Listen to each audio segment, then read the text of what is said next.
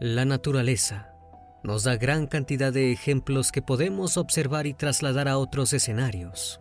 Existe lo que llamamos cadena alimenticia, una jerarquía que separa claramente al depredador de la presa, pero no todos los depredadores recurren a la velocidad o a la fuerza bruta. Algunos imitan a su presa para atraerla, o al menos para no generar desconfianza hasta que es demasiado tarde. Así funciona la naturaleza, pero cuando estamos frente a un fenómeno que parece ir más allá del mundo natural, no nos conviene olvidar lo que hemos aprendido. Si nos encontramos frente a un depredador desconocido, tal vez lo único que pueda salvarnos es conocer el comportamiento de los depredadores en general. Si tu presa natural fueran los humanos y debieras cazarlos con sigilo, buscarías atraerlos, seducirlos, hacer que bajen la guardia. ¿Acaso hay algo más perfecto para lograr eso que un niño desamparado, aunque tenga los ojos completamente negros y tu sistema nervioso te anuncia gritos que estás en peligro? Sigue siendo un niño o pareciéndolo. Muchos se han visto ante estos aterradores seres.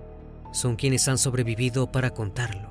Tal vez sean muchísimos más los que olvidaron en el peor momento que los mejores depredadores son aquellos que no se revelan hasta el segundo final. Hablemos entonces de los aterradores niños de ojos negros.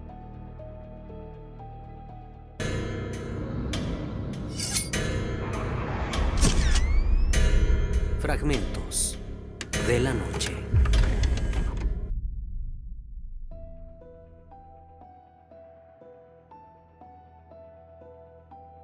Los niños de ojos negros, a veces llamados Vex, debido a las siglas en inglés de Black Eyed Kids, se han vuelto populares en las últimas décadas.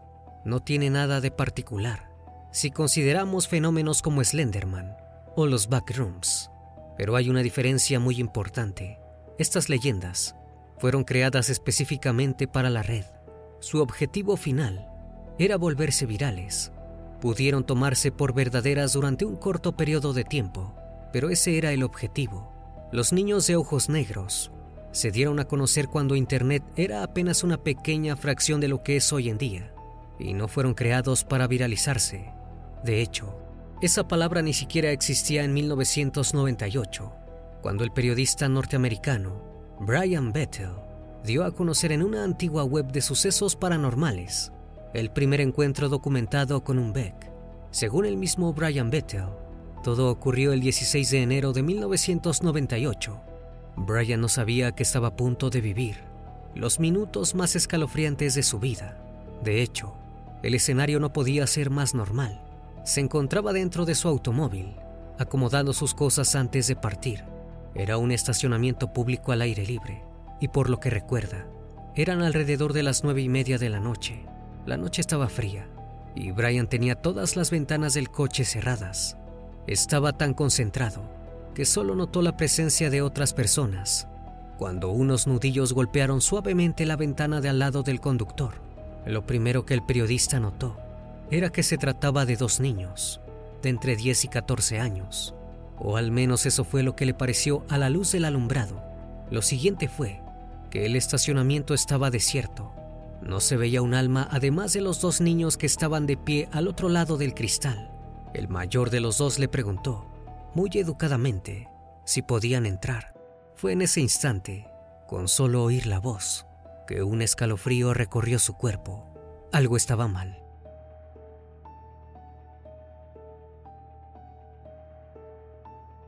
Brian recordaría que los niños utilizaban palabras y entonaciones que no eran propias de su edad.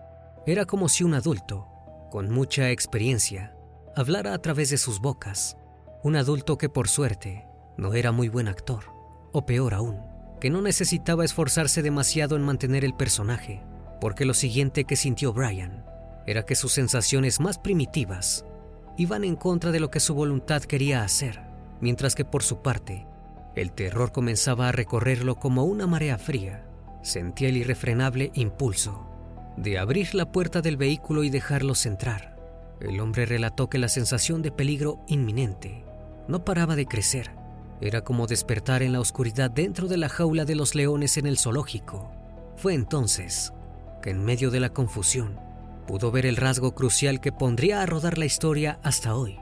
Sus ojos eran negros, como el carbón, sin pupila, sin iris, solo dos bolas negras que reflejaban la luz roja y blanca de la marquesina. Uno de estos niños me dijo lo siguiente, vamos señor, no lo lastimaremos, tiene que dejarnos entrar, no tenemos armas. Esto me asustó a más no poder, porque con ese tono prácticamente estaba diciéndome, no necesitamos un arma. La atmósfera se había vuelto siniestra. Era como si las dos criaturas de pie, a pocos centímetros de Brian, hubieran traído con ellas una nube de negatividad y odio. Los niños insistieron. Dijeron que necesitaba que los llevara a casa a recoger el dinero para el cine, que habían olvidado. Uno incluso señaló la cámara fotográfica de Brian, que estaba en el asiento del acompañante, y le pidió verla con una sonrisa que parecía la de un robot. Brian continuaba inmóvil, luchando por controlar el impulso de abrir la puerta a pesar del terror. Sintió que su mano se dirigía al cierre de la puerta, como si tuviera voluntad propia. Logró cerrar el puño y apretar la mano de la manija. Entonces escuchó la voz de uno de los niños, fuerte y claramente molesta. No podemos entrar si no nos das permiso, dijo, haciendo acopio de toda su fuerza de voluntad. Brian encendió el coche, puso la reversa y salió del estacionamiento. Durante la maniobra, dice haber visto a los chicos un segundo, por el rabillo del ojo, pero cuando miró con atención el lugar, donde habían estado un segundo antes, habían desaparecido. Poco a poco, la historia de Brian Bethel comenzó a esparcirse y no tardaron en surgir nuevos testimonios.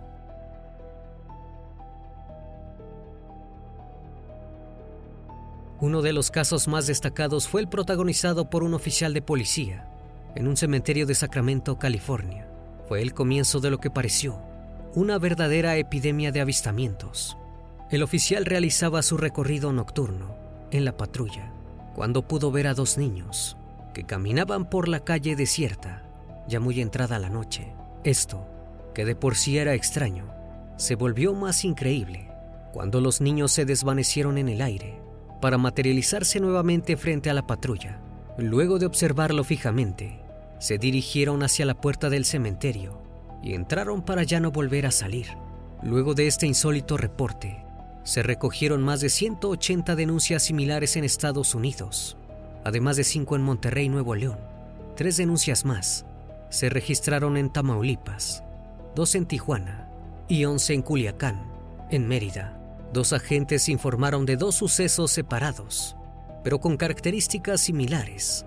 En ambos casos, una pareja de niños llamaron a la puerta de viviendas particulares a altas horas de la noche, con el pretexto de pedir agua. Los dueños de ambas casas no abrieron la puerta al constatar por las mirillas que los niños tenían los ojos completamente negros. Al parecer, los niños de ojos negros tenían predilección por presentarse durante la noche a personas solas. Una excepción parece ser el caso ocurrido en un panteón de Shockland. Varios testigos que se encontraban visitando la tumba de un familiar afirmaron que habían sido abordados por dos niños con los ojos completamente negros, que les pidieron agua para desvanecerse sin esperar una respuesta. Quizá el diálogo más largo que alguien sostuvo con estas criaturas fue el que una viuda anciana mantuvo a través de la puerta con una pareja de estos siniestros niños por cerca de 40 minutos. Estos insistieron en que los dejara entrar en su casa, contando historias cada vez más inverosímiles que buscaban conmover a la mujer. Y aunque en este caso la víctima no sintió la necesidad incontrolable de abrir la puerta, sí afirmó que los niños podían leer su mente, ya que en una ocasión le dijeron que querían ver una revista que ella tenía y que no había manera de que supieran que estaba en su poder. También intentaron convencerla de que no llamara a la policía, apenas segundos después de que la mujer decidiera que eso iba a hacer. Finalmente, al ver que no podrían lograr que la anciana les abriera la puerta, desaparecieron en cuestión de segundos.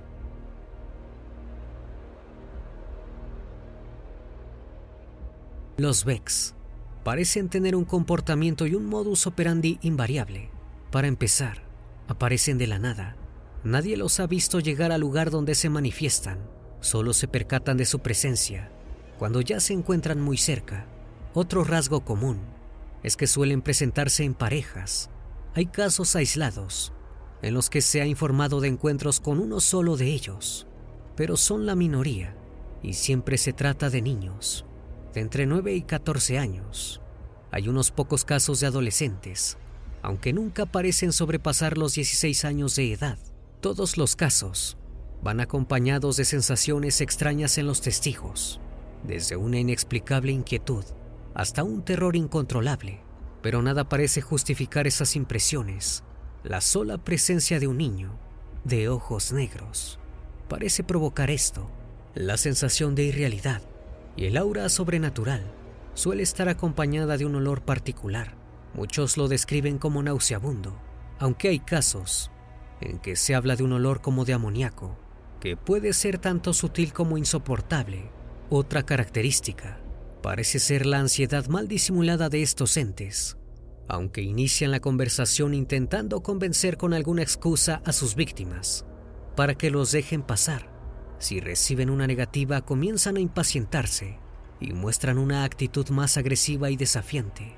Por supuesto, hay varias teorías acerca de qué son en realidad los niños de ojos negros.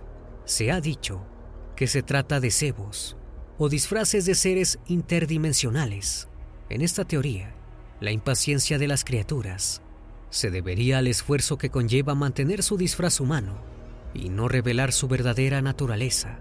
Pero no es la única teoría. El hecho de que primero pidan y luego exijan el permiso para entrar en una vivienda o un vehículo ha causado que muchos los identifiquen con la figura clásica del vampiro. La teoría de que se trata de espíritus malignos es una de las más aceptadas, pero si lo analizamos con un poco de detenimiento, no está reñida con las teorías anteriores. Un detalle sugerente está en el hecho de que nadie ha narrado ningún incidente en el que se den detalles sobre qué ocurre luego de dejarlos entrar. Y esto sería una buena historia si lo que se buscara fuera obtener impacto en las redes. Pero esos testimonios no existen, lo que nos lleva a pensar que si estas criaturas son reales, también son implacables. Nadie que los haya dejado entrar ha permanecido entre nosotros para contarlo.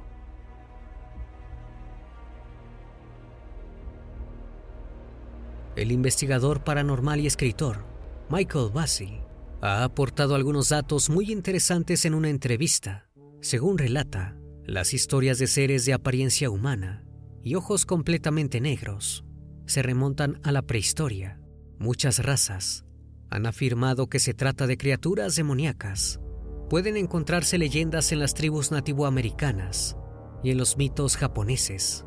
Las características que comparten en todas las geografías es que se trata de devoradores de almas, seres sobrenaturales, que se alimentan de la energía vital de los seres humanos, y en esas tradiciones, por medio de engaños o amenazas, buscan obtener el permiso de su víctima. Al parecer, también interviene un cierto grado de control mental. Algunos testigos han experimentado sangrado nasal o fuertes migrañas luego de tener un encuentro con los niños de ojos negros. Y aunque la historia comenzó en Estados Unidos, historias similares han sido recogidas por la policía en Francia, Irlanda, Austria y el Reino Unido. El tiempo y el espacio no parecen ser obstáculo para estas criaturas, aunque en sus apariciones se muestran impacientes y ansiosos. Parecen estar entre nosotros desde hace miles de años. Es algo común en todos los depredadores. Son insistentes porque saben que si lo intentan lo suficiente, la presa acabará por caer.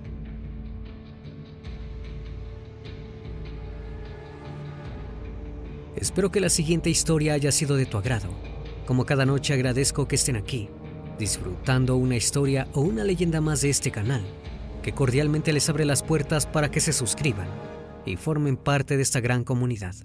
Esto es Fragmentos de la Noche, donde despertamos tus peores miedos. Dulces sueños.